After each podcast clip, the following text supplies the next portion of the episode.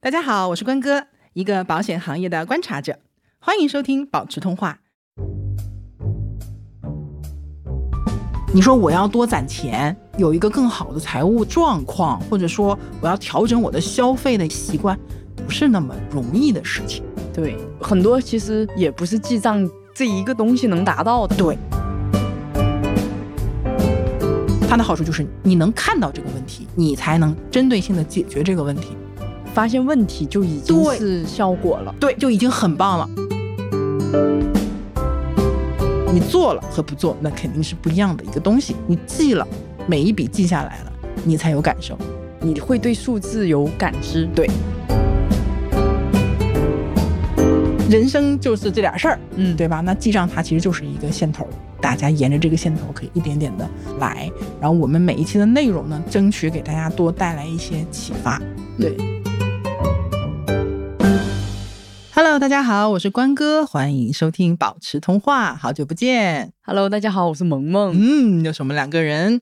今天这一期内容呢，我们又来聊一下关于记账，相当于对上期节目的追踪。对，就是去年的十一月八号，我们上了一期，也是我们第四十三期，题目叫做《记账三年，我从月光实现了买房》，从萌萌的角度来讲的一个事情嘛。然后在那期节目里呢，我分享了我呃十几年的一个记账的心得。那期节目还是挺多人收听的，我刚才看了一下，有四百多条的评论，包括在我们的听友群里面，大家其实也经常的会讨论一下，会有人问说：“哎，我这个账要怎么评呀？这笔账要怎么记呀？什么之类的。”对的，然后当时因为是去年的十一月初，然后我在节目里面就提到说，我们之所以在这样的一个时间点去聊记账这件事情，嗯，就是说去年的十一、十二月份两个月，大家如果听了这期节目，觉得说，哎，我也想开始记账了，开始我的储蓄，包括财务规划的这个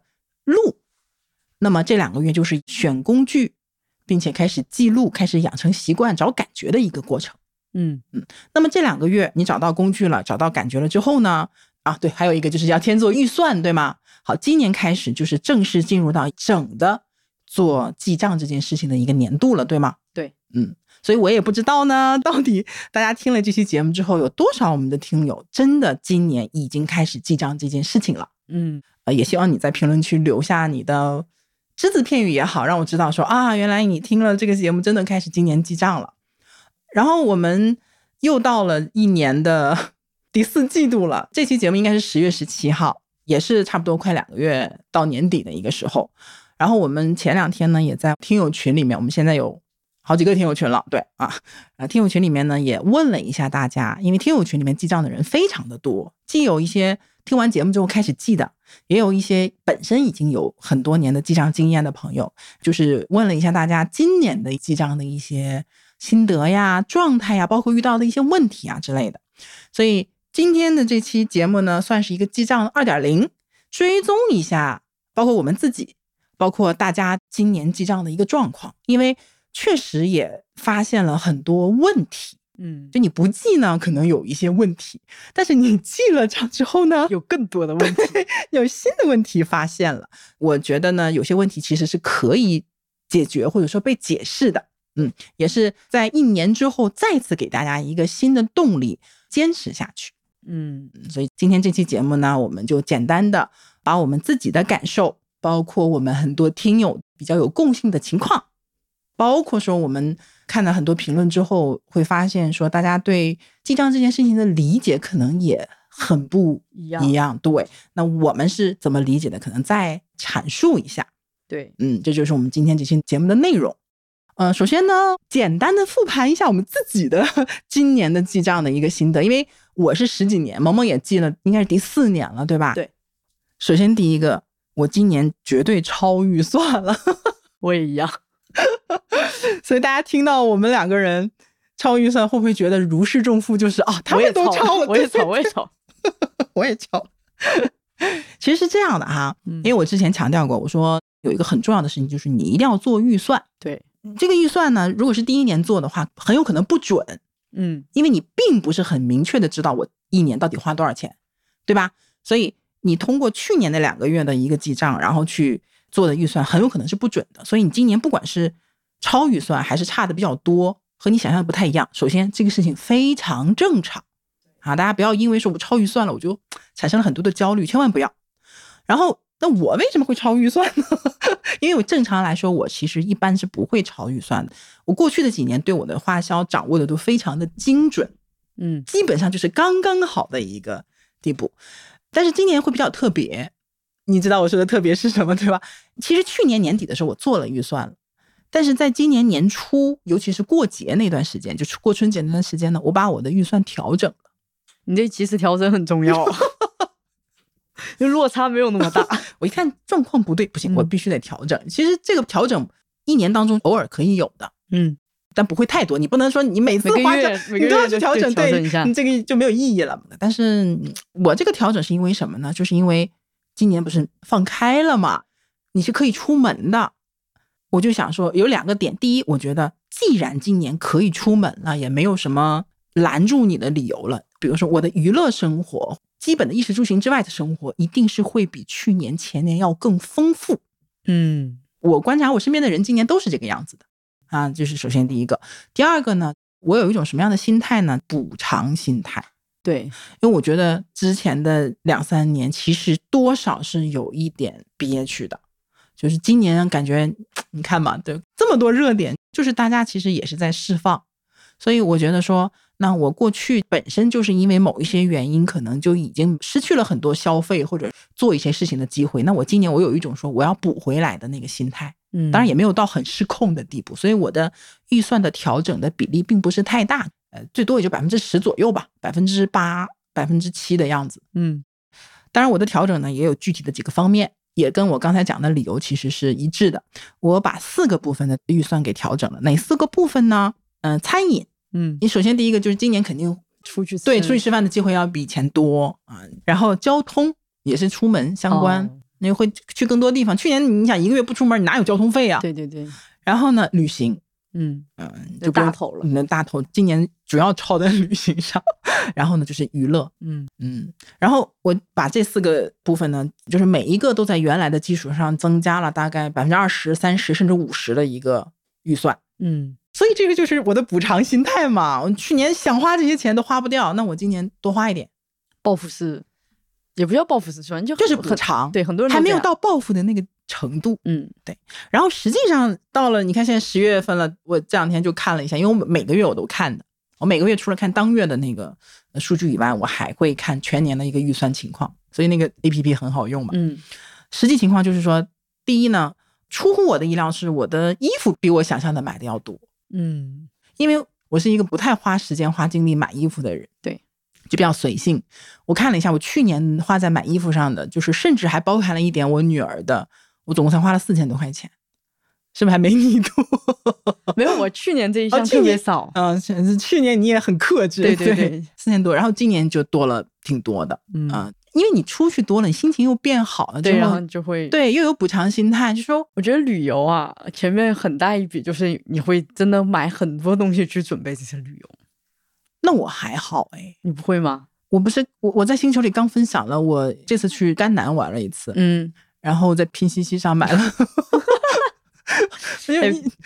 很便宜哎太啊，省了，真的。 冲锋衣才一百零七块，嗯然后什么十一块钱的围巾，八块九的帽子，对，三块八的耳环， 就是该花的花，该省的省，叫骑自行车逛夜总会，该花的花该省嗯该省的的省，，对。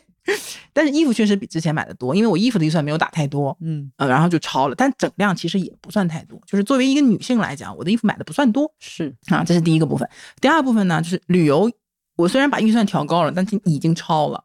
今年你看，我们去贵州，嗯，然后我前段时间密集的去了大同和甘南， 那我也彻底超了，你也超了是吧？嗯，反正今年就差不多是这样了啊，应该不会再出门旅游了。但是就是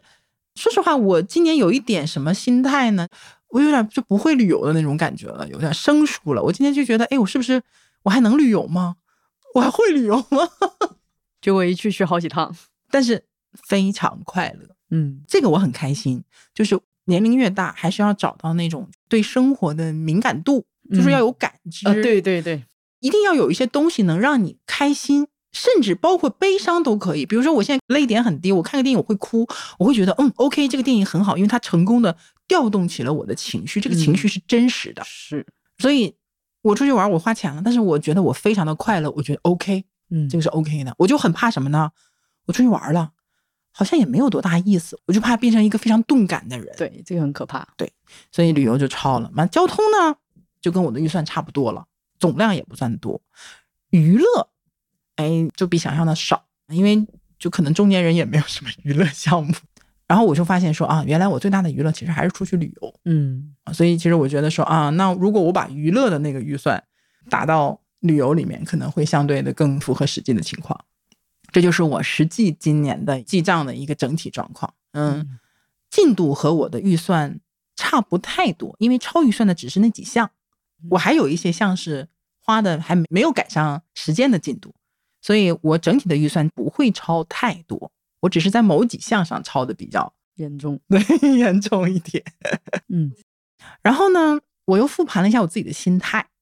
嗯我觉得这很重要，因为超预算这个事情对很多人来说就是有一点，哎呀，不太能接受。对对对，我刚开始也这样，就是那个不可控，你就会很想摆烂，就觉得我都那么努力了，我怎么还哎又超了，就还存不存啊，钱、不记了， 对，不管了，放弃。了是吗？对，所以我就很注重我的心态嘛。呃对嗯我那个补偿心态实际上是有一点，就是活在当下。嗯虽然我要去从长计议，对吧？我们讲百岁人生，我要去长期的规划，但是当下也很重要，我不能只活在未来，是最重要的是活在今天。所以虽然超了预算，但我觉得我基本上没有什么焦虑，我接受这个状况，而且我觉得现在这个状况呢，它有合理的成分在，它嗯也不影响我家，不管是当下还是未来的全局的一个财务状况，所以不焦虑。嗯在这里呢，我也想提示一点我自己的一个看法吧，就是财务规划或者说财务管理这件事情，它和我们之前讲保险的配置是一样的，就它是一个动态的、嗯，不断调整的、长期的一个东西。它可能会有一个，比如说螺旋式的上升，甚至是有一个均值回归，或者说正常的波动，它都会有。所以，如果说在某一年或者某一个时间点或者某一个时间段，发现我们财务规划当中出现了一些我没有预料到，或者说我不想出现的问题，它只要不是伤筋动骨的问题，其实都没关系，因为我们还有未来漫长的时间就可以再调整的。对，它不可能说做了一段时间我就达到了一个完美的状态，然后我一直保持这个完美的状态，这个是非常难的。这太不可 能了。而且还有就是我因为记了十几年，因为我对我们家的财务状况那简直滚瓜烂熟， 烂熟于心。真的是这个样子的。我有数，嗯一切都在我的可控范围内，所以我允许自己有超预算这种情况发生。，这就非常好。你知道我调整主要靠什么吗？靠你们， 就是我从。今年记账开始，然后到四五月份已经开始超预算了。我当时就非常的焦虑，因为我第一次做预算嘛，然后我当时就想啊，你前面几年是只记账对没做我预算没对吧？没啊做复好嗯盘嘛，然后我就想，哎，好想摆烂，就不想记了，就会觉是很具体是体现在你的花销已经超过了你的预算进度，是不是？对，啊，因为我其实给自己今年还定了一个储蓄目标嘛，嗯那你超了，你就是储蓄就减对，少特了别嘛是。你到四月份开始复盘，一分钱没存到，你就会特别的沮丧。然后后面你知道怎么调整过来的吗？嗯后面是彤彤女性财务那期？呃吗？那是几月份？那对就是三月月了啊！对，反正你就是三月份都已经开始焦虑啦。对，，然后他就我们不知道怎么聊，就聊到那个也是，他说：“哎，我今年也完了，我一分钱没存下。”哎，我整个人心态就好了，就是就是不用。然后不不是我一个对人烂。然后你知道我还把这个话题延展了一下，就问了一下我们的剪辑师啊，问啊了一就是下、身边的这些，人，嗯结果我发现跟我同年龄的嗯，都没存到 钱，哎，那我简直了！我跟你说，这个事情就过去了，就暂时性的，就是本来在这个低低谷，谷然后嗯就填过去了，然后嗯就开始正常的过生活，嗯然后后面就每个月都在超，就是从四月份开始，每个月都会有一些额外完了的你支出。嗯，我想，哎，算了，算超一超吧。然后，呃，到后面呢你有，没有想过什么办法说遏制一下这个势头吗？我饿着了，怎么后面做呢？就是就是，比如在某些方面减少啊，餐饮。你有没有餐饮去上看减少超哪里？意外支出这一项我给少了，就我没想到我的意外支出会那么多，都有就是什么意外 比如像我的小猫那个、啊？宠物的对部分，宠物部分，它突然间生个病呐、这嗯个坑就上去了，或者是比如说遇到一些。哎，突然间的人情往来啊，嗯，意想不到的亲戚结婚了，哎， 大头又来了，那那个路费啊什么的，反正就是嗯后面彻底躺平了，就哎操就操吧。你知道我怎么安慰自己的吗？就说哎，如果这个体验给我是让带来我的开心的，嗯，那我能接受；甚至它是非常让我不开心的，我就安慰自己说，行，我人生这个经历又多了，我承受苦难的值又高了，啊就是行了，我都经历过这事儿了，还有比我更惨的吗？也就是当花钱买教室，这基本上就是这种心态。这个心态也蛮好的，就是对不好的经历，我也要从中找到一些能让我自己变好的部对分。，也没有变好，就是啊，行，我人生黑暗地图，我的黑暗板块又多了一点，我就觉得啊，以前是承受百分之七十，现在我百分之八 十，起码抗打击能力变强了。对所以现在到十月份了，整体是一个什么样的状况？我整体预算基本上就超了百分之三十，整体预算超了百分之三十，那储蓄有吗？存下钱呃了吗？这个就是要说到一个小工具了。我以为我没有存到钱，嗯结果今年因为我用了那个强制储蓄，嗯，还存下来一点点，不多。具体是什么强制储蓄？可以讲啊，支付宝的小荷包， 哦，我知道了，对就他定期的把你的那个钱划走，划对到对支付宝对的账对上。，就是导致我经常，比如说这个月刚发了工资，他扣扣扣扣到后面，我都懵了，你知道吗？我的卡里有时候经常就是到，扣你到设置了多少扣这么多？它就是那种什么周周攒，它会对，因为之前我记得我们当时公众号还写过介对绍过一些方式，就是会有一些小程序、小工具，什么周周攒呐、什么对心愿心我愿全，上了，对所以你知道，就是每天我都有钱扣你。这就是充分的利用他律的力量，对吧？让一个无形中的手把你的钱，花走。然花后走你知道这个有一个什么好处吗？我的账户里面主要的花钱的这个账户里面没有这笔钱，以后可能我也意识不到它存在。然后等我真正去付款，发现哎呀，就剩下一百块了，哎，那我今天这个饭我就不出去吃了。哎，所以你这个方法其实有一个前提，嗯，就是你虽然可能说我今年储蓄的少了，或者花的多了，但是你没有花光， 啊，没有，因为比较可怕的一种情况就是说，可能那边在花钱，花走了，你攒下一笔钱，嗯，但是是你这边在花信用卡，你又嗯花超了，超支了，因为很多人花信用卡，它的额度可能比他存款对还要多。你如果有这样的一个前提的话，你那边攒下的都不够还的。那我挺不干。但这一期绝对不能给我妈听到， 因为因为我这边不是没有了吗？嗯，然后呢，有时候遇到一些意外的支出，我就会去找我妈。你等一下，你有一个前提没讲，你今年多了一个支出。哦，对我有房贷，对你去年不是就开始还房贷了嘛，对所以你对今年等于又多了一个房贷。对，所以你如果没有房贷的话，其实你还是有相当一部分的储蓄的，对吧？。对那你现在是欠你妈钱的状态吗？啊 对，那没欠多少，那就个还。好，对，自从背了房贷以后，我就觉得我对这个负债的承受能力极低，可能超过了一定的负债量，我就会很焦虑。但是如果每个月我只是欠个两三千，嗯。那我就觉得还行，就是这个数我能接受，但是我不会把杠杆调的特别高，说我受不了。嗯哎，挺重要的，就跟你妈妈借钱也好过跟乱七八糟的渠道借钱。主要是这个非常重要，就是你跟妈妈借钱一定得有借有还。就我啊之前月光的时期、非常夸张，就是我跟我妈借钱有借无还，但我这两年很多年以前是，对，但我现在信用变好了，嗯哎，不仅有借有还，年终的时候还得给她买点小礼 物。 对，对付爸妈的一些，嗯其实我从一个当妈的角度来看的话，我觉得这个是非常合理的，嗯，有借有还。其实是 OK 的，但是你今年的财务状况和过去相比有一个非常大的变化，就是你开始背房放贷贷了。对，那么也就是说，你的整个的财务规划其实要重新做一个大的调整，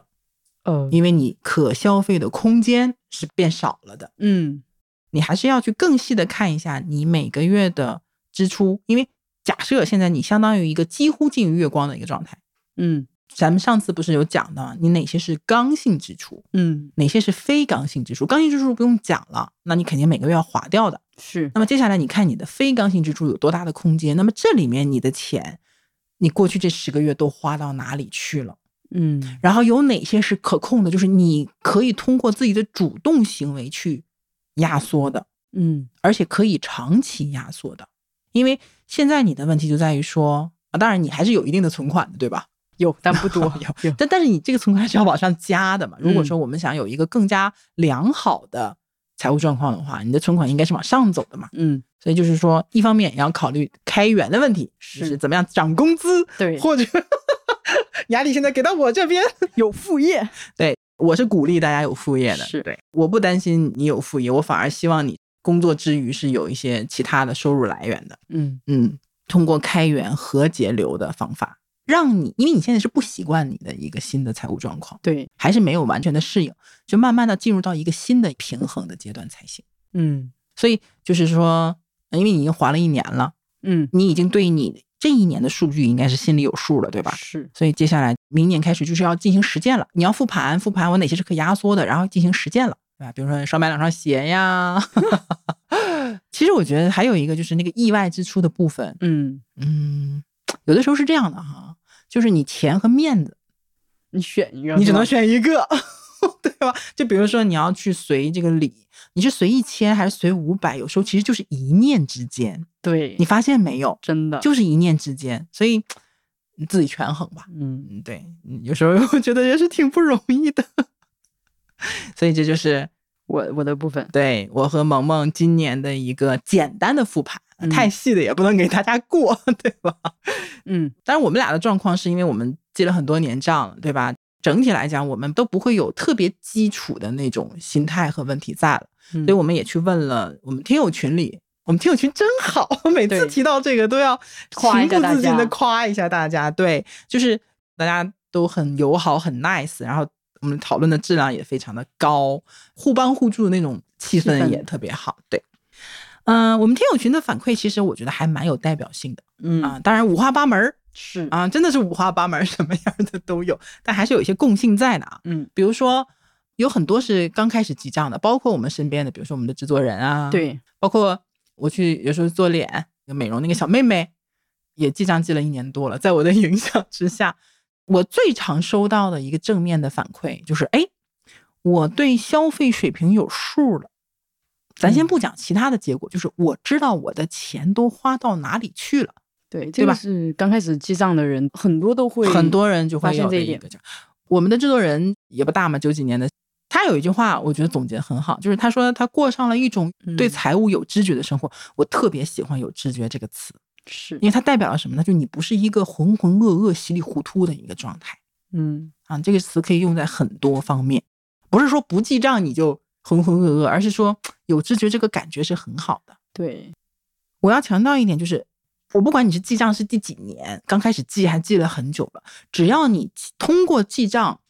对自己的消费情况、收入状况、支出状况有了很明确的认知，心里有数了之后，首先记账这个事情的效果其实已经达到一大半了，对，这是最重要的第一步。嗯可以说它是记账最直观的效果。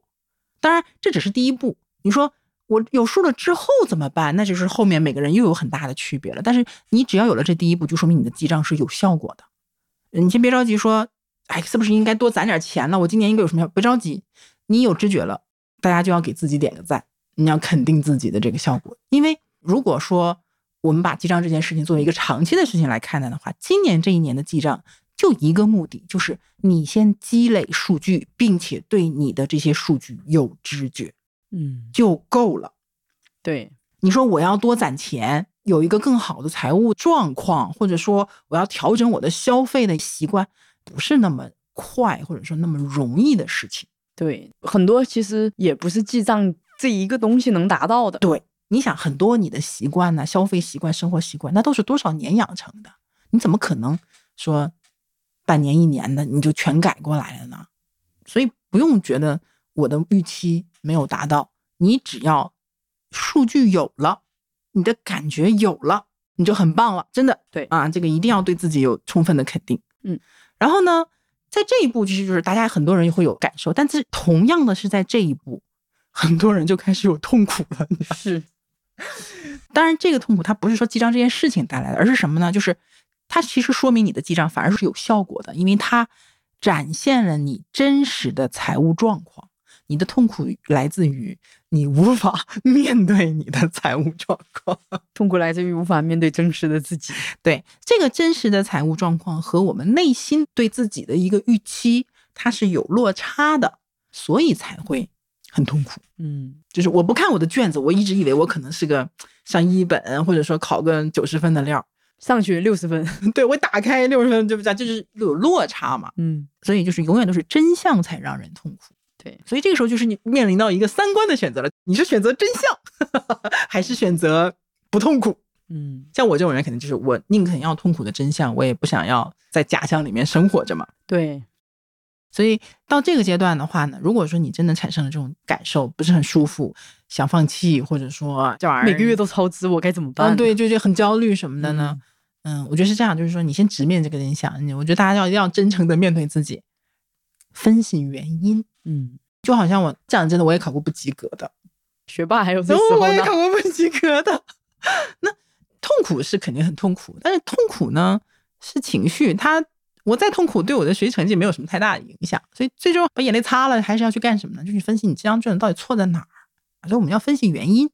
对吧？我有句话是什么呢？就是宁吃清醒的苦，不过糊涂的账，这句话是真经典那。就是很多老话嘛。嗯所以说，嗯，就是我觉得人生啊，很多人，哎呀，就上价值啊、 成长啊、什么突破呀，都是伴随着痛苦的。对，啊，伴随着一个清醒和挣扎的一个过程。就像你刚才说的呃那个过程，你自己找意义，对吗？嗯我觉得就是已经都痛苦了，已经都焦虑了，你就别浪费它呀。你如果说我痛苦完了，焦虑完了，好，这事儿我放弃了，这不就白痛苦了吗？对，进入第二步，因为刚才是第一步，有数据的积累，我已经看到了我真实的财务状况，那就是进入到第二步，就是我去分析、去复盘，然后再去看怎么做。嗯嗯，刚好呢看到了一些反馈，就是说啊，我账记是记了，但没用。他自己其实也清楚，就我我记了，我没复盘也没什么用，对，只能说这个账记在笔上了或者记在 A P P 里的，没进脑子，它没嗯有进入到我对财务规划的一个思维的系统里面去，对，所以其实还是要做一个复盘啊，嗯，这个复盘的内容或者说方法。我就不再重复讲了，因为去年其实讲的已经挺很清详楚细的了对，我觉得大家过了一年，可以花一点时间去重新去过一下去年那一期的一些方法什么的。嗯可能你记了一年之后，你再去听，又有会不一样的一个感觉。对，这是第一个部分，听友群的一些反馈啊。同时呢，我们也看到了一些存在的其他的一些问题是什么呢？就自己也会找原因嘛。嗯首先第一个，收入偏低，嗯这巧妇难为无米之之炊炊，对吧？你这个玩的再花儿，收入有限，对，也没有太大的空间可以去调整。所以说，开源是第一要素嗯啊。这个时候就是我想尽了很多方法，我发现没有办法，最后的结论根源就在于收入不够高的情况下，那可能我们去解决的方向就是开源嗯啊。所以这就是为什么我会找郡主去聊职业的规划，找林安讲副业，就是嗯说大家可以去通过本职也好，还是通过兼职副业也好，提升自己的收入，去多元化自己的收入来源嗯啊。这个我也不做赘述了，开源，然后同时去控制好合理的消费。嗯，当然了，有些人说我收入确实不高，但是我又想买这个，又想买那个，就是我就是还要维持一个相对比较高的消费的话，嗯这题我也不会， 我也没有答案，这题太难因了为。有些问题是伪命题。对，呃，我记得我刚开始不记账，就是因为我那时候收入只有一千八嘛。嗯嗯嗯。你这有啥啊，好对对对，有一点就是这有何苦呢？对有啥好必记的要吗对不对？ 对，但是我觉得哈，可能时代不一样，但我当时个人的经验就是，收入提高有时候其实它不是一下子的解决的事情。比如你在换工作或者是干嘛的时候，你不能因为你现状很糟糕什么的，一下做一个很冲动的决定。嗯我那个时候的选择是什么，就是那么低，但是至少在这份职业里面，我能看到它是一个有因为有潜力有对未来有的有发展，就是我可以朝着那个方向去努力。嗯可能我这一年都是一千八，对吧？但是如果比如说在这种外企，它其实有很明确的升职制度，嗯你可能做到一些你能往上够一够的，我觉得你可以多沉淀沉淀，嗯对这个其实也是涉及到一些职业规划呀的问题，对一些问题了。哎呀，我刚毕业的时候也是两千多的工资，嗯，但那时候钱扛花。我觉得还有一个就可能现在真的诱惑太多了，就是嗯我现在选择不诱惑我的成本，就是我大部分屏蔽掉所有消费的信息输入，不看直播间，嗯然后刷一些信息流的时候，不怎么去看那些消费的，就是品牌啊什么、嗯或者那些东西。就是不要让营销的触角伸到你眼对前，对对，然后就是会简单很多吧，挺难的，挺难的。主动屏蔽掉一些信息。我年轻的时候哪有那么多咖啡店、奶茶店这种东对西？，对，其实我觉得、呃挺贵的。你像我现在消费降级也挺厉害的，我喝的少的主要原因就是为了健康。 对我中年人我现在就是因为长期薅那个某迪和某、啊 某那个什么的羊毛，哎，这又是一个我们之前聊过那个攒钱的话题嘛，就是其实现在很多东西反而便宜了。对对，对，衣服什么的，真的就我买一个基础的不需要质量太好的东西的时候，真的很便宜。嗯我就有时候都会觉得，天哪，我买这个东西几块钱包邮，他赚什么他钱？赚钱吗？我对这样合适吗？ 甚至有这种内疚感。然后，嗯，现在商家也很卷，薅羊毛也好像还嗯是蛮容易的，但是它有一个前提，就是你要花时间和精力去收取这样的信息，对去比价，去甚至会有一些流程什么之类的。嗯，但我们群里那个听友，嗯他不是会固定薅羊毛嘛？他也给了一个很好建议，他就说，就是要注意时间，不要每天超过一个小时，甚至嗯，半对个对小对时对在对那对，个花上时面。间太多就不合适了。我也薅啊，比如说我的支付宝积分呐、经常会换一点什么乐扣盒儿啊、密封袋儿啊，对然后我的移动积分前两天还换了个眼药水儿啊， 莫名其妙。其实有些积分你对对会换东西的，反正你可能买了一个东西，你可以多去看看它对相关的一些东西，比如什么京东会员呐、淘宝会员呐、对积分呐、什么啊对之类的。然后我现在用的最多的是美团的那个团购，还有抖音的一些团购。团购哦，抖音团购很便宜的，对对，现在美团也很便宜，是吧？对嗯，我我我六块八买了。你知道我昨买了一杯咖啡，那你要这么说的话，我们又回到去年讲攒钱那一对期了。那你自己充 就对更便宜， 对，就是大家真的就可以，但是有时候你会有一些附加的价值在里面。 嗯，我前两天其实才做了一件事情。嗯嗯，因为我之前买了一个就是雨衣风衣二合一的一个，也是为旅游买的嘛。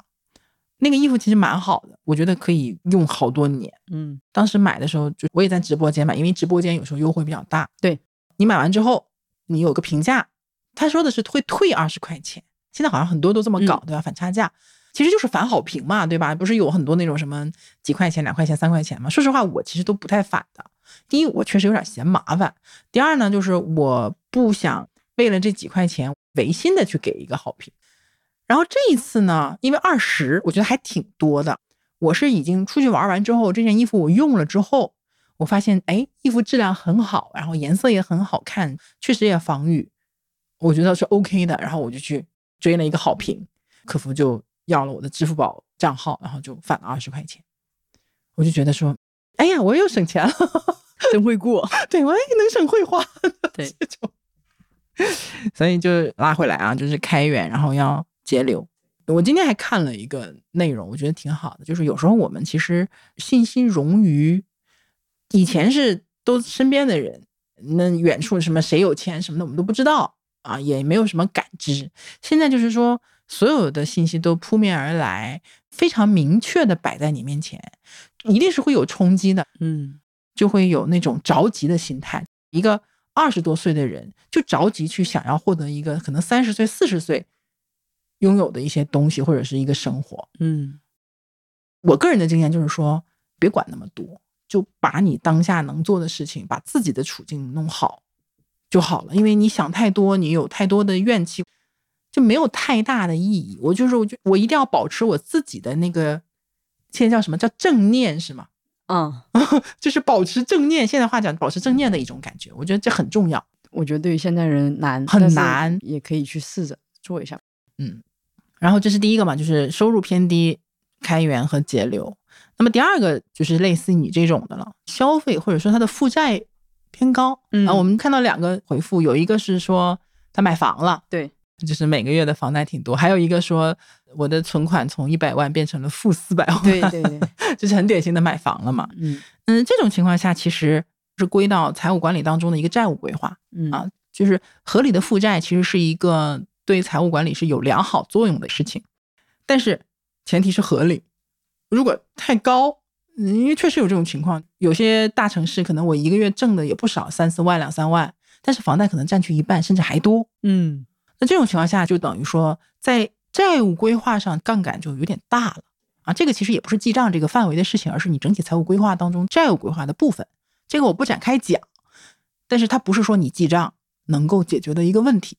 所以你看，当我们开始记账的时候，其实你会发现各个层面不同的一些问题，对吧？所以记账它最大的作用还是什么呢？它暴露你的财务规划各个角度的一些问题。它绝对不是简单的或者单一的，我有没有存下钱呐、我有没有去控制我的消费啊？就这么简单的一个目标，它是暴露你各个角度的问题，嗯，可能是消费层面，可能是债务规划，甚至是可能说我人生的一些选择，比如说职业规划等等，都是有可能的。你往前找它的根源是什么？这个根源才是最重要的。嗯所以它的好处就是你能看到这个问题，你才能针对性的解决这个问题。发现问题就已经对是效果 了。对，就已经很棒了。所以你不要痛苦，也不要苦恼，发现问题就是很成功的一个开始。嗯，这是第二个。第三个呢，去年就讲过了，我提前已经预知到大家的一个问题了，就是意外支出过多。 我也很正常，就一定会有意外支出的对，但是一定要分析你这个意外支出是哪一类，或者说它的原因是什么。比如说，这个意外支出有没有可能是必要开支？对，就这个钱不花不行，非花不可。比如说有人生病了。嗯你说我不想花这个钱，那是不可能的嘛，对吧？那这个时候就说明什么呢？就是说我要调整预算。举例子，小朋友在上幼儿园之前，尤其是喝母乳那个阶段，他其实是不太生病的，抵抗力是比较好的。但是，一进幼儿园，孩子都混在一起的时候，每个月都要跑医院，然后你这个门诊的费用、医药的费用就夸夸夸就起来了。相当于什么呢？就是当这个阶段，其实你对于孩子的医疗支出的预算，其实就应该往上走一走的，嗯就应该提高一点，对吧？嗯再比如说，父母过了六十啊，对，啊，是不是他的这个医疗支出，当然不是说每一年可能都会大，但是他在未来的十年这个年龄段里面，有很大的可能会生病或者是进医院，嗯对吧？所以你这个支出永远就是要有一个概念和预估在里面的，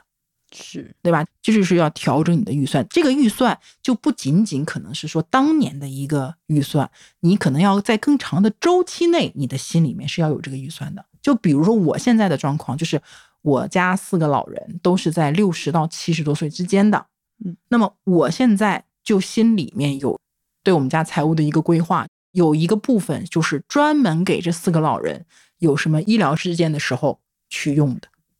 首先，正常来讲，你是应该有一个财务预算。嗯但即便现在这个财务预算还没有，或者说不是很明确的情况下，你首先心里面要有一个预算和期待值。嗯啊，每个阶段不一样，会有些不同的特点，这是必要支出。但如果说你这个意外支出总是一些非必要开支，嗯，比比如说，比嗯如说我这个月是没有想到，我看好了一件夹克，我不买就得死。 我以前有这种朋友，我这件衣服我不买就嗯死这儿了。我跟你讲， 买回来标签儿都不带拆的。 对，啊类似于像这种的意外支出，可能就或者说像旅游什么的，你就可能具体就分析吧。就可能我们要调整我们的消费习惯，要么就调整我们的心理预期，甚至有些时候是要调整社会关系的。嗯因为有些钱你会发现，比如说我举个例子啊，随便想的例子，但是它一定有一些共性。比如说我有一个朋友，这个朋友家庭条件比我好很多，嗯他可能就经常出去吃喝玩乐，嗯他没有概念你没有他有钱，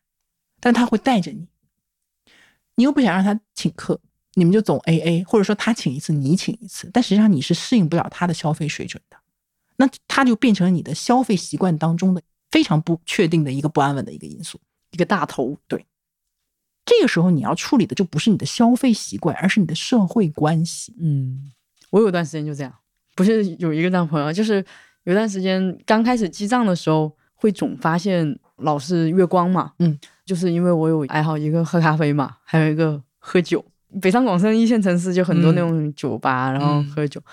然后后面就发现这个已经是很花钱，对一一个很大的比例了。对那后面就把这个消费就慢慢地就先降减下来少，基本上现在就是没有太多。基本上没没对有你现在活得可可退休状 态对了，对啊，主要是你会发现一些新的渠道，啊而且你的圈子也有变化。，对你很馋那个东西，但是你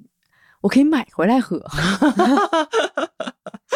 你过去喝的都是一些附加环境，对我在家买一瓶，可能也就三四百，对吧？那我出去可能两次就没有了。而且有一些消费是这样的啊，比如说我花两倍的钱，我可能会得到一点五倍的快乐。嗯，我花一倍的钱得到的是一倍的快乐。对，就这个东西，它不是一个完全的正比关系，嗯，它会有一个越来越贵，然后但是它那个边际效应越来越小的那种效应。对，所以就哎要判断。对，如果你的意外支出比较多的话，就真的更要好好的去分析梳一理一下，下它到底是为什么出现了这种意外。这种意外来自于你人生状态、人生阶段的变化，嗯还是来自于你的社会关系，还是你你的某些习惯之类的东西。所以还是那句话，暴露的是你不同层次的一个问题，但是这个层次到底是什么，就因人而异了，嗯对吧？所以记账它的目的是暴露问题。你像我们这种超预算的，你分析下来也没有什么问题，我只是对自己好了一点儿。对好了一点而已，这个不是什么太大的问题。嗯 That's okay，对 I'm fine。对，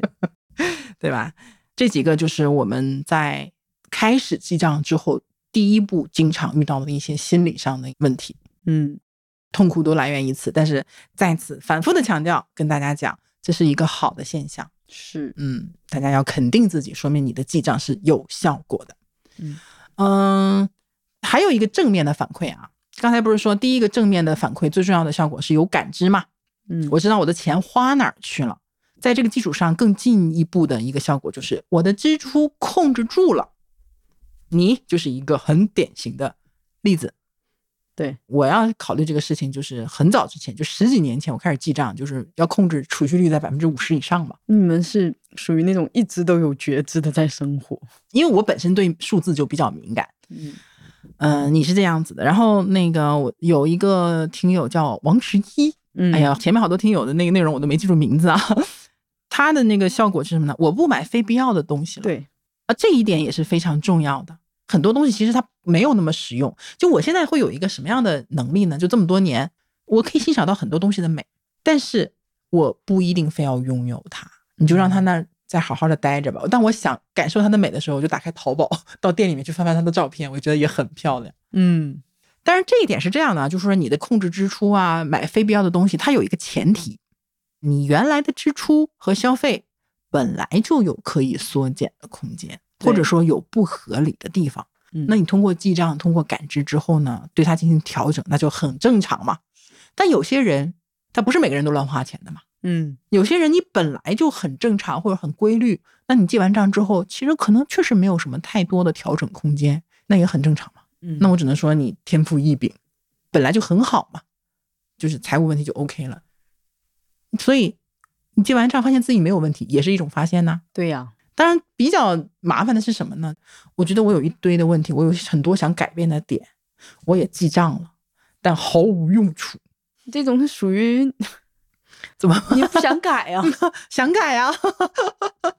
我觉得这种就是记账，其实它只是一个线头。我们刚才说了嘛，记账你是发现了你的问题。我想起郡主说的那个话，就是你有那么多的问题，其实你真正有没有静下来梳理过这些问题到底是属于什么是真正你需要解决问题，什么可能只是浮在表面的东西是。我只是想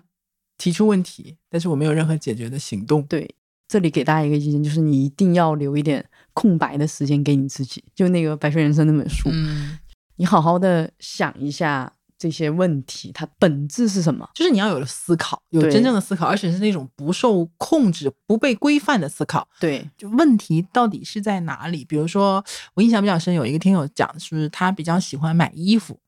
我挺羡慕的，你知道吗？ 我也很喜欢买衣服。就是我羡慕对衣服有热爱的人， 嗯，就是是会花时间我怎么去搭，嗯，因为我没有那个，对，就是逛街只有五分钟的热情，五分钟之内没有买到，对不起，再见，我们去吃饭吧。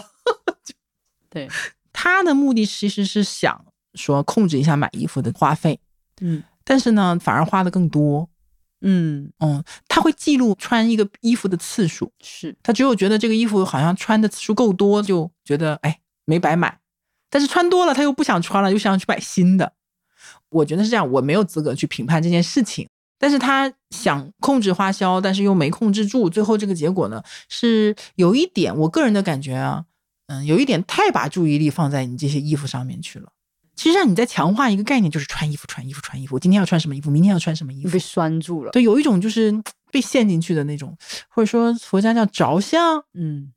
怎么就 解释？就是你的注意力很大一部分都会放在衣服上，就是越放在上面，你就会越想要衣服，嗯就好像考试越紧张，越看不进去，然后越慌这种感觉似的。所嗯，以是不是要反而要放松下来呢？对，因为有还有另外一个我们听友群的朋友也提了个建议说，你就控制个预算嘛，嗯你就划一个预算，只要不超预算就行，因为你这件事情给你带来非常快乐，那也很好呀。就从更高的层面去看这嗯个对事情。嗯对对对对，就好像我旅游，对我很快乐，虽然超了，但我很快乐。OK，没 fine 没有问题，但我也不会去，不行，我要我不能旅游了，我天天告诉我自己不能再旅游，不能再旅游，我可能反而会去看更多的，信息，就是说哪儿好玩儿什么的这种的，就是一个恶性循环。嗯不要纠结，就是打扮的漂漂亮亮，而且你可以去利用呀。如果你这么喜欢衣服的话，你就比如说做一个 OOTD 啊， 对，甚至你也可以做一个穿搭博主，对吗？ 嗯都有可能的，会有一些其他的方面的东西来换掉自己的注意力。对对，然后第三个呢，就是我们有一些听友，他们的记账时间都比较长，而且是本身就是一些理财达人什么之类的嘛，嗯所以你会发现他们就会什么呢？我储蓄率反而变高了，哦，真是让人生气。真的， 没有啦，羡慕羡慕，像嗯我们的那个九零啊，对，还有特特，嗯，嗯，还有 Hopper，他们都好会记账啊。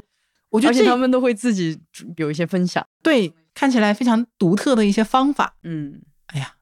我们亲爱的刚才提到的这些听友们，还有我们没提到的，就是很会记账的听友们，我们听友群的宝贝们，你们要不要把你们的记账的一些方法发在评论区里面，简单的总结一下，提供给我们更多的听友们？对，真的，我们听友群里面很多讨论真的好棒，我都觉得不应该只存在在听友群里面，应该发出来让大家一起来分享一下，对对吧？可能你的一个小的方法就会给别人带来很大的一个帮助启发，对啊，他的储蓄率是谁来着？百分之六十的，百分之七十三的，九零对特 特，还有那种记账三个月负债一万，然后到这个还月还清完了对那个是还完了低对吧？对，哦，还对，完了，这是谁？是 谁？一个冒号一个 低，哇，他还可害羞了，哦，我觉得这个就非常振哦奋人心对。我刚开始收集大家评论的时候，他发了，发完以后就撤回了，我说你们你们撤回了什么？ 没有啊，这就是非常鼓舞人心的一个效果 嘛。对，然后也有说自己记完账以后越来越抠的，这一点我要讲一下，因为嗯去年我们评论区就有这样的声很音啊。对对对，其实我觉得是对的，就是说记账可能会让人越来越抠门儿，嗯到了一个过分的状态了。嗯，那肯定嘛，就是两头儿极端，哪头儿肯定都不好。是你完全手散呢不好，那你真的变成一个葛朗台那也不好，对吧？我们要的是一个比较中间的正常的一个状态。对，所以，如果真的是你到了一个非常抠门儿的状态的话，可能也要适当的往回调整。我觉得你中间就有一段时间，就是、对对对对，我觉得记账这个过程会慢慢的变成一个其实你也在找那个打感觉，对，在打游戏打 BOSS 的那个过程，就是你刚开始接触这个工具，你很兴奋，然后走哪儿都觉得，哎呀，我这个要省一点，哎呀，我那个要省一点，可能记到后面，呃，再往随着回时找间，哎对，往回调整。就会有一个均值回归的一个过程。我觉得大家有问题，其实就是可以放评论区啊，或者说进听友群讨论一下，都蛮好的。听友群好像又满了，哎，好的，先加先 加着再说。嗯再说。嗯 嗯，因为这些听友我们都很熟了，然后你会发现他们有一个共同特点，都会很好的思考和吸纳，对，会根据自己的情况，甚至进行一些创新。嗯所以这边呢，我也想讲的是呢，就是记账这个事情本身，它没有什么固定的标准，你一定要怎么记。嗯，我们去年那个节目也是说，这是我个人的一个经验，但是它不一定适用于每一个人。思路才是重要的，细节怎么操作反而是次要，就是道是重要的，术是次要的。嗯，大家是可以借鉴那些方式的，但是不代表你一定要去 copy，不一定要一样。呃，尤其是什么呢？就是我看到很多人会问说这个账怎么归类，那个账怎么归类。我是觉得你只要找到你舒服的方法，然后这个方法能让你以最小的代价、最小的精力去了解你的状况就可以了。嗯比如说，我有一个大项叫做住房，嗯啊，首先第一个就是之前我们还说什么一类、一级级分分类、类二级分类嘛，我现在没有二级分类，我们全部都是一级分类。嗯但我觉得就是，如果说你的花销没有那么多，然后你又想更细致的了解自己的支出和收入的话，你是可以做二级分类的。像我大道至简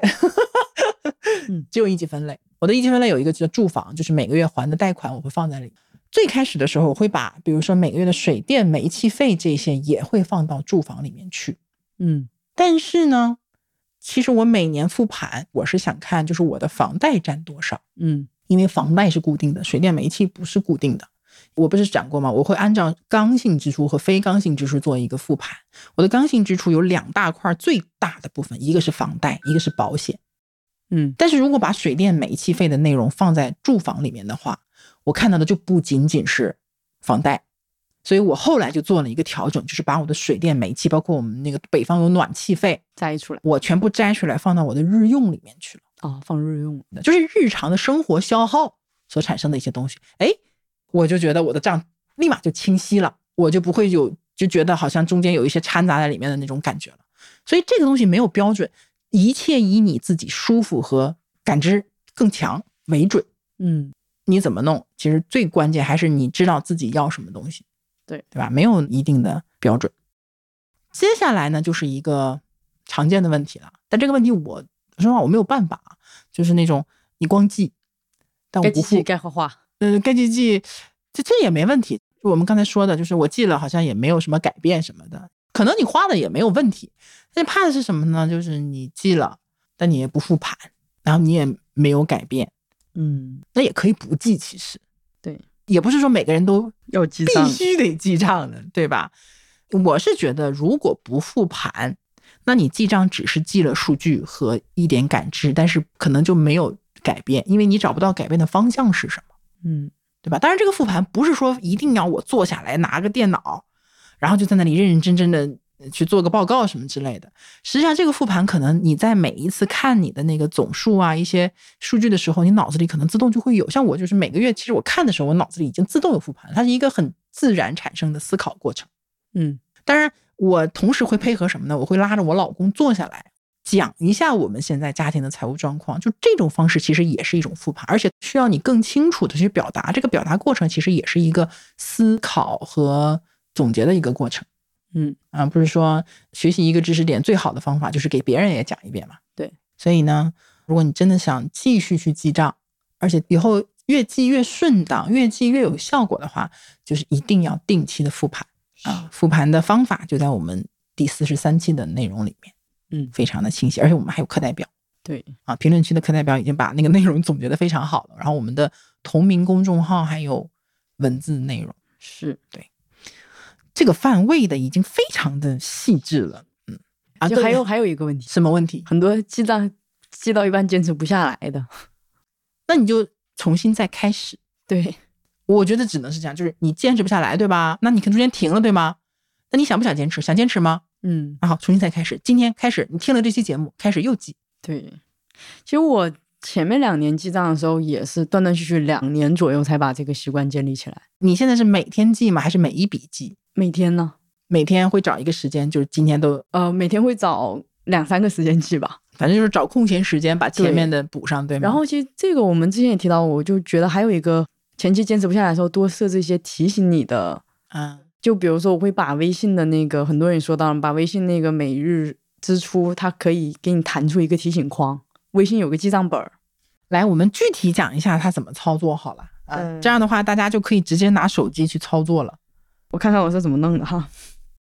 微信小程序有一个微信记账本儿，就是首先你要搜一个小程序叫微信记账本儿，对，你就搜记账本儿就会出来微信记账本儿，好，然后你就点设置，嗯，设置里面呢就会有自动同步微信支付账单，你打开、啊记账日报、月报，你就全给它打开，你知道吗？然然后哦后它就会按照那个时间周期给你对跳出来提然醒后，它现在每天晚上就会提醒你，我就是会有时候它会给你一个什么数据，就是你今天花了多对少钱，今天花了多少笔，然后总共多少钱，哦这个，嗯比如说他这个弹出来了，我今天账还没记，我就哎就顺便。把它记了。你第一，你有感知，就是我对今天花多少钱；对第二，我趁好趁这个机会，我把这些钱记对，进去这个是事前提醒嘛。啊然后还有事后复盘的时候，你让自己尝到一些甜头。嗯，呃，我之前特别爱买鞋嘛，我这一个月没买鞋，对吧？或者三个月没买鞋，然后呢，我就奖励自己一双特别想买的鞋， 就是用破功来奖励自己，对，对，就是之前可能是我一个月买一双鞋，可能就要四五百，这个方法一定要慎用啊， 一定要慎用啊，意志薄弱的人对，就是稍微奖励我一懂我懂我个这么东西，但是不还是要有一点满足的。对对对就是把自己靠的太厉害的话，反而容易反弹。对，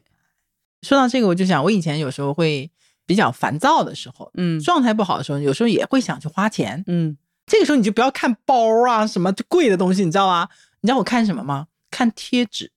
阿里巴巴上面去看贴纸，因为我以前做手账嘛，各种漂亮的贴纸，什么花儿、草啊、面包啊，就小姑娘特别漂亮。但是你买一堆，你买了一大堆，你买了几十样东西，可能也就一百块钱，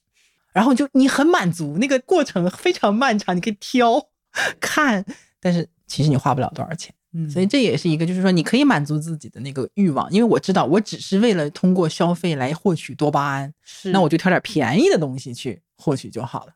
还有，我觉得今年记账完了以后，整个有一个感受就是，我会花更多的钱去体验上，增加体验啊、感就是上。物质已我经就对，不就重要，对，就像我今年，让我自己舒服今年尝试了一个就很好玩的东西，就去玩桨板，啊。大连海边嘛，有这个条件，嗯很快乐，同快时乐收获了一个完全不一样的风景。对，对，很漂亮。你拍的照片都对很对漂亮，那个地方真的很漂亮。对所以我也看到我们听友说，今年比较大的花销花在运动上，我觉得对这个是值得的。是，虽然可能看不到什么具体的东西，但是健康、心情、内啡肽，对，哎，就都有了。其实也能看到，拼到后面都拼的是体力嘛。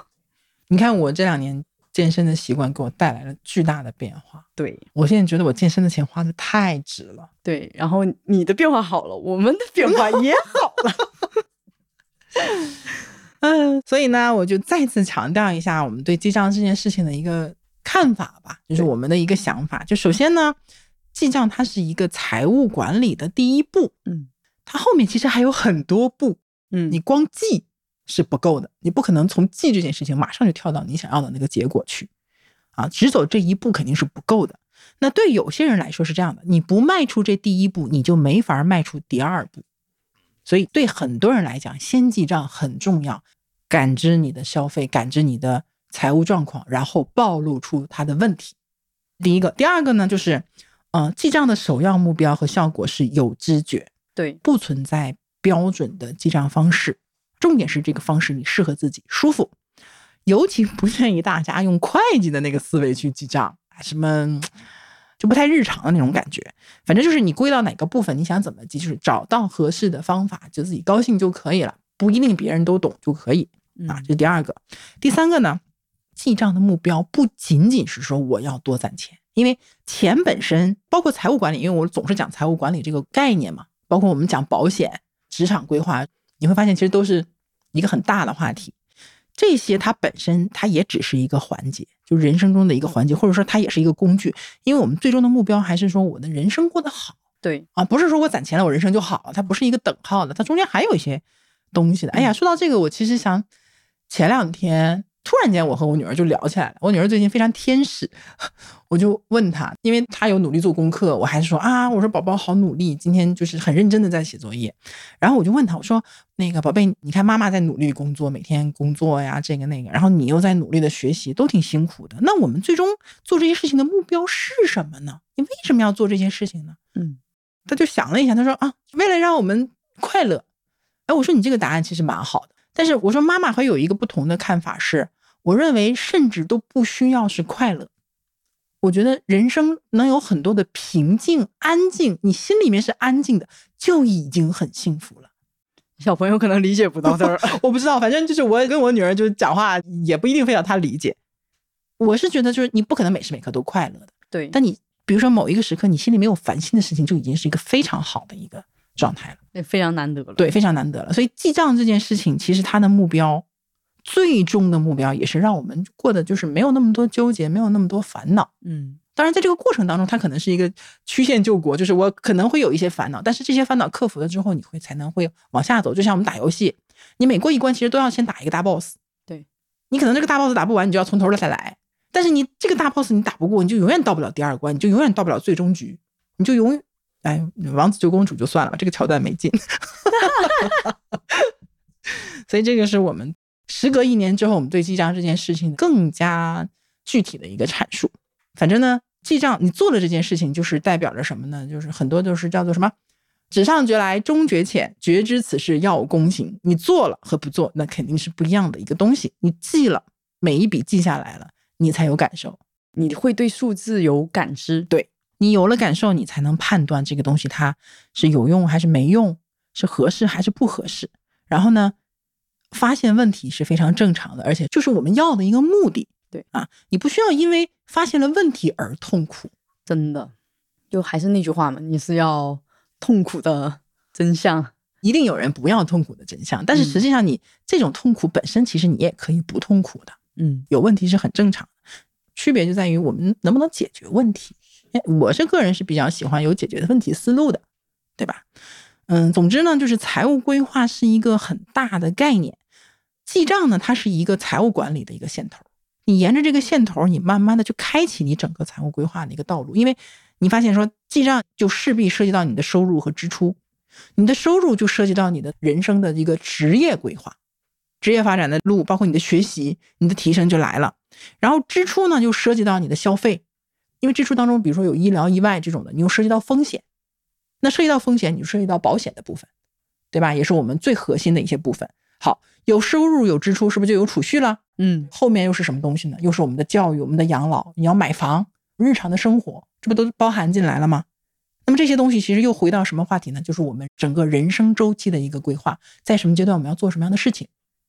对吧？那为了让我们的人生变得更美好，可能我们要去健身，可能我们要调整自己的情感生活，我们要培养自己的爱好。你看，这不就全穿起来了吗？一个整个大闭环。对，一个大闭环就，人生就是这点事儿。嗯，对吧？那记账它其实就是一个线头儿，当然它不一定说每个人都要从这个线头儿走，但是呢，如果说你是找不到一个线头的一个状态，我就建议大家沿着这个线头可以一点点的来。然后我们每一期的内容呢，都是在这个大的闭环里面去争取给大家多带来一些启发。对，嗯，最后呢，就是在这边也是祝愿可爱的听友们吧，不管你记不记账，你都能有一个很好的财务管理、财务规划。然后呢，呃，我们谈到的很多的话题都希望对你有启发，然后我们一起成为更好的自己，也去享受更好的人生。对，嗯，就是这么的朴实无华。